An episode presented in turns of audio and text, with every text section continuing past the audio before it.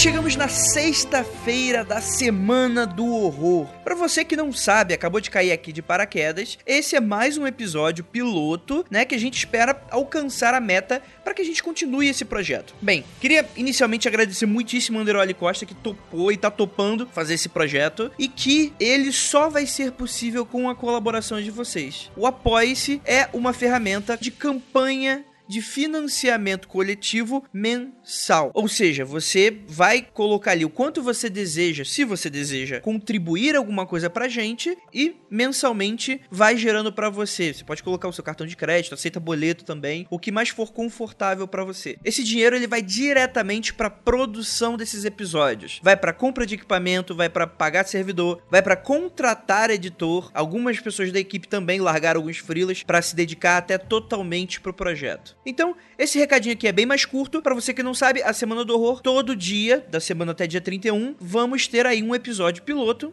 de algum projeto que a gente pretende produzir. Se você gostou, entre no apoie.se barra confidencial. Os links vão estar aí no post. Espero que vocês gostem.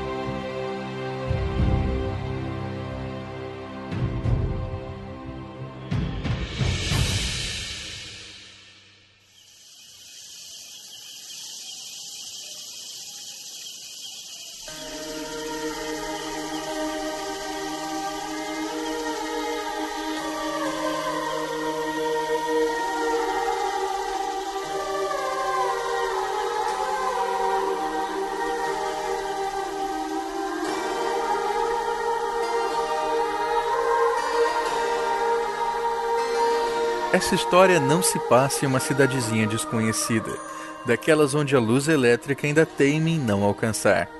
Também não aconteceu em uma noite de lua cheia, não ocorreu com algum amigo de um amigo meu, e nem se deu em uma época muito, muito distante.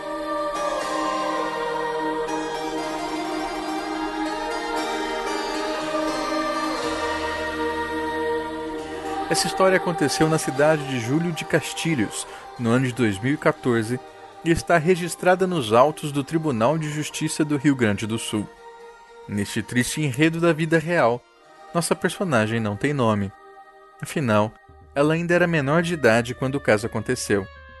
No entanto, poderia carregar o nome de qualquer uma das centenas, talvez milhares de jovens que passam por situações semelhantes em nosso país. Na época, a jovem contava com 14 anos de idade. Desde os 13, era constantemente violentada pelo próprio pai e acabou engravidando. A adolescente conseguiu na justiça o direito de abortar. Seu pai, por fim, foi condenado. Ainda assim, para o promotor de justiça, o aborto foi um crime mais grotesco do que estuprar a própria filha. Mais do que isso, a responsabilidade dos atos seria toda da garota. Disse ele: Para abrir as pernas tu tem maturidade, tu é autossuficiente, e para assumir uma criança tu não tem. Tu é uma pessoa de sorte porque é menor de 18. Se tu fosse maior, eu ia pedir a tua preventiva agora, para tu ir lá na fase, para te estuprarem e fazerem tudo o que fazem com uma menor de idade lá. Tu teve coragem de fazer o pior, matou uma criança, e agora fica com essa carinha de anjo. Eu vou me esforçar ao máximo para te pôr na cadeia. No discurso do promotor, de vítima, a jovem passou a criminosa. De alvo de uma monstruosidade, foi ela própria tornada em monstro. Um caso entre tantos outros que ilustra toda a culpa e a responsabilidade que incidem sobre a figura da mulher.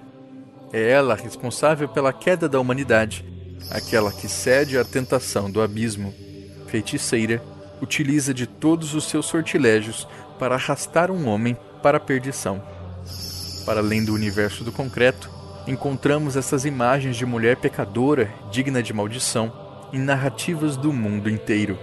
No folclore brasileiro, um dos mitos mais conhecidos e que incorpora esta problemática é o da mula sem cabeça.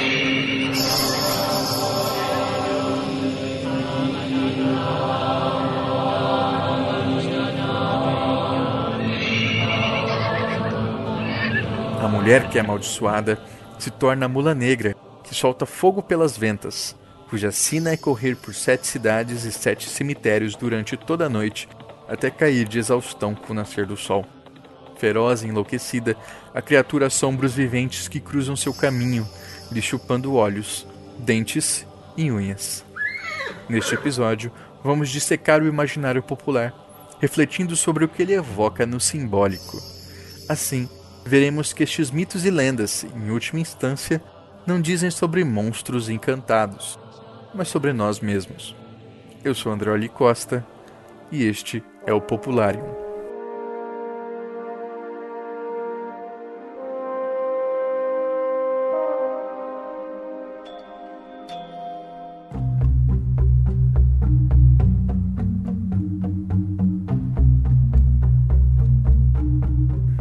Todos os relatos da sabedoria do povo, existem várias versões para a história da mula sem cabeça.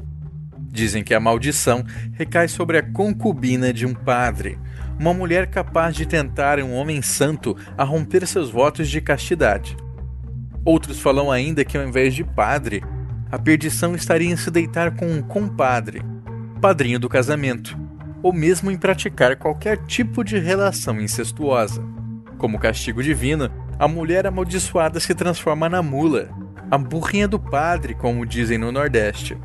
Um ser que, mesmo reconhecido pela ausência da cabeça, regurgita pelas ventas o fogo do inferno. Dizem que a criatura não relincha, mas geme. Geme como gente, geme de dor. A mula sem cabeça, afinal, é um mito da restrição do feminino, um ser moldado pela culpa.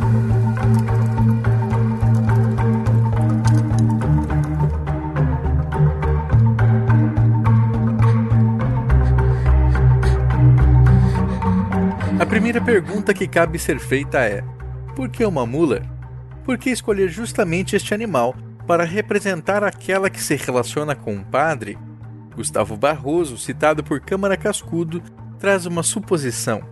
Ele lembra que até o século XIX a mula era o animal preferido escolhido por monges europeus devido à sua resistência e capacidade de enfrentar os terrenos mais difíceis. Tanto que a expressão burrinha de corpo se popularizou para dizer respeito a pessoas muito queridas pelos religiosos. Os folcloristas não dizem com estas palavras, mas é fácil supor que a relação do sacerdote com sua besta de carga era vista com malícia pelo povo. O bestialismo, o sexo com animais, é uma constante em relatos de peões e grupos mais ligados à lida com os bichos.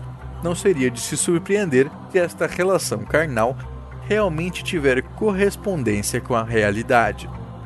O psicanalista Mário Corso, por sua vez, oferece outra interpretação que também pode dar pistas para a construção do mito. Lembra ele que a mula é o cruzamento de duas raças diferentes, um híbrido estéreo de égua com jumento, de certa forma, um ser antinatural. As visagens de mulas amaldiçoadas são uma constante na América Latina.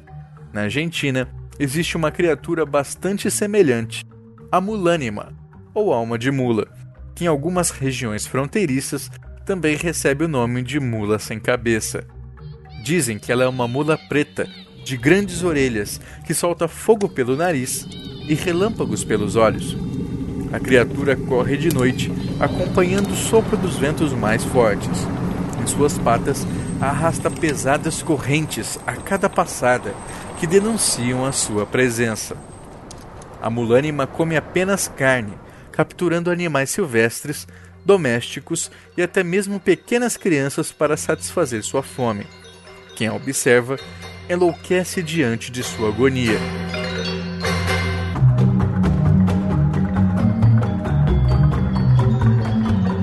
Para retirar a maldição da criatura, é preciso cortar suas orelhas ou tosar-lhe a crina. Outra opção é abrir um talho em sua pelagem na forma de uma cruz. Diferente da mula brasileira, entretanto, a maldição da mulânima se dá no pós-mortem. Não é possível resgatar a pessoa que se torna mula, mas assim, ao menos, sua alma poderá finalmente desencantar. Outra inquietação que este mito traz é também seu elemento mais contraditório.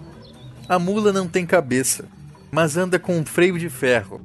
Possui olhos injetados, solta fogo pelas ventas, morde furiosamente. Como é possível? existem diversas criaturas sem cabeça no folclore universal.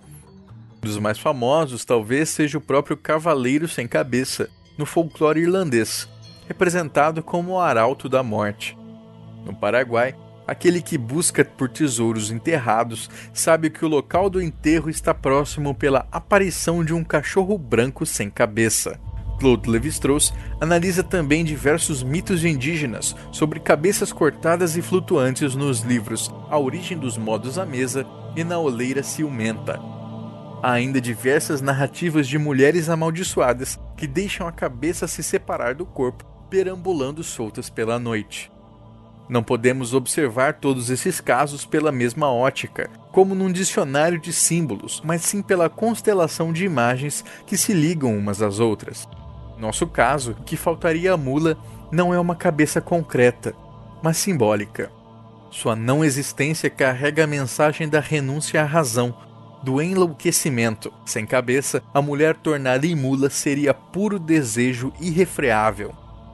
Escrava das paixões, dos impulsos e do domínio do inconsciente. Essas imagens são ressaltadas pela transformação da mulher em animal, ou seja, abraçando sua desumanidade. O monstruoso reúne em si a tensão dos opostos, homem e besta, natureza e cultura, luz e trevas, ou ainda desejo e pecado. Longe de ser uma síntese dos dois elementos, o monstro sofre sua maldição por não ter lugar, por viver em incerteza. O monstro é o lugar, o espaço desta agonia entre as forças interiores que se opõem.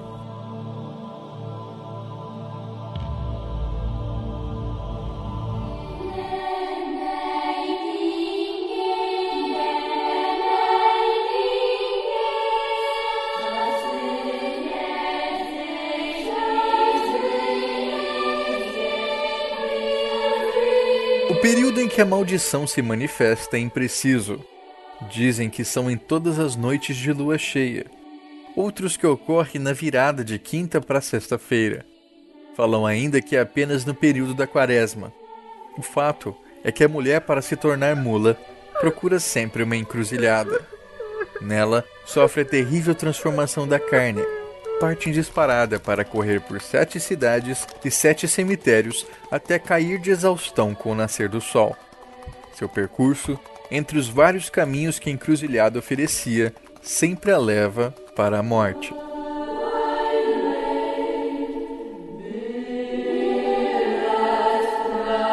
Com seus cascos afiados como navalha, a mula pisoteia até a morte pessoas e animais que atravessam seu caminho.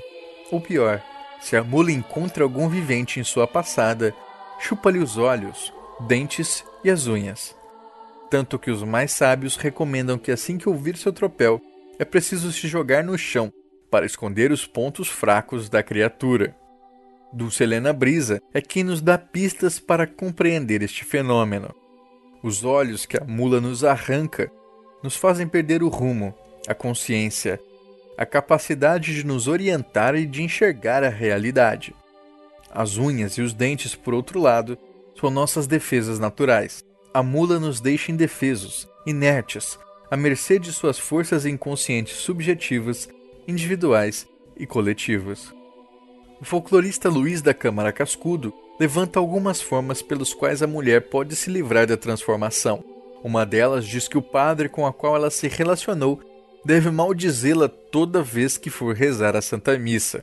Mais uma vez, reforça-se a ideia da mulher como aquela a ser culpada, quando, na melhor das hipóteses, ambos seriam igualmente responsáveis pela relação. Na pior delas, como no relato de Júlio de Castilhos, a figura de autoridade é que acaba cometendo os abusos. Como culpar a vítima, então? Raras vezes alguma punição semelhante incide sobre a figura do homem. Existe no trabalho de alguns estudiosos o relato de um cavalo sem cabeça, que seria a versão masculina do mito da mula. No entanto, o próprio desconhecimento popular desta versão mostra como o imaginário punitivo da mulher é muito mais significativo.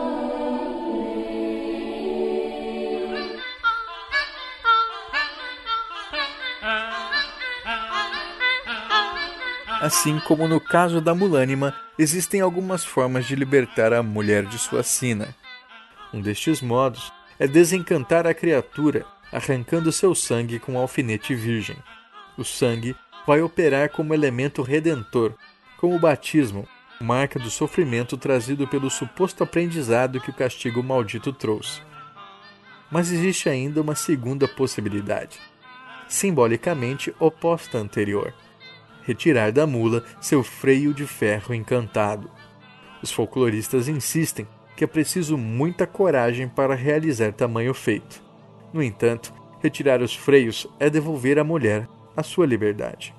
É retirar dela a culpa, o peso, a dívida, a responsabilidade de coisas que nós, como sociedade, é que colocamos nela, em um longo processo de desumanização.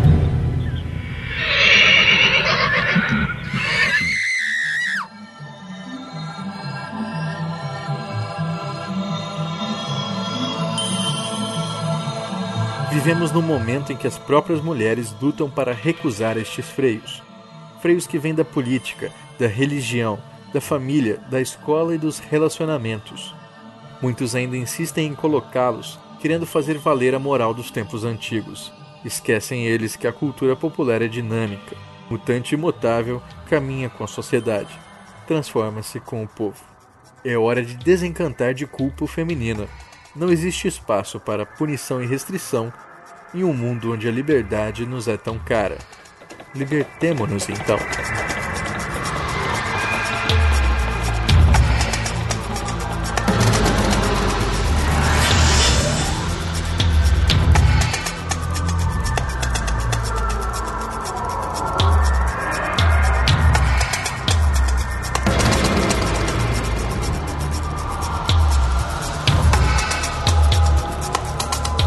Popularium é trazido até vocês pelo Mundo Freak.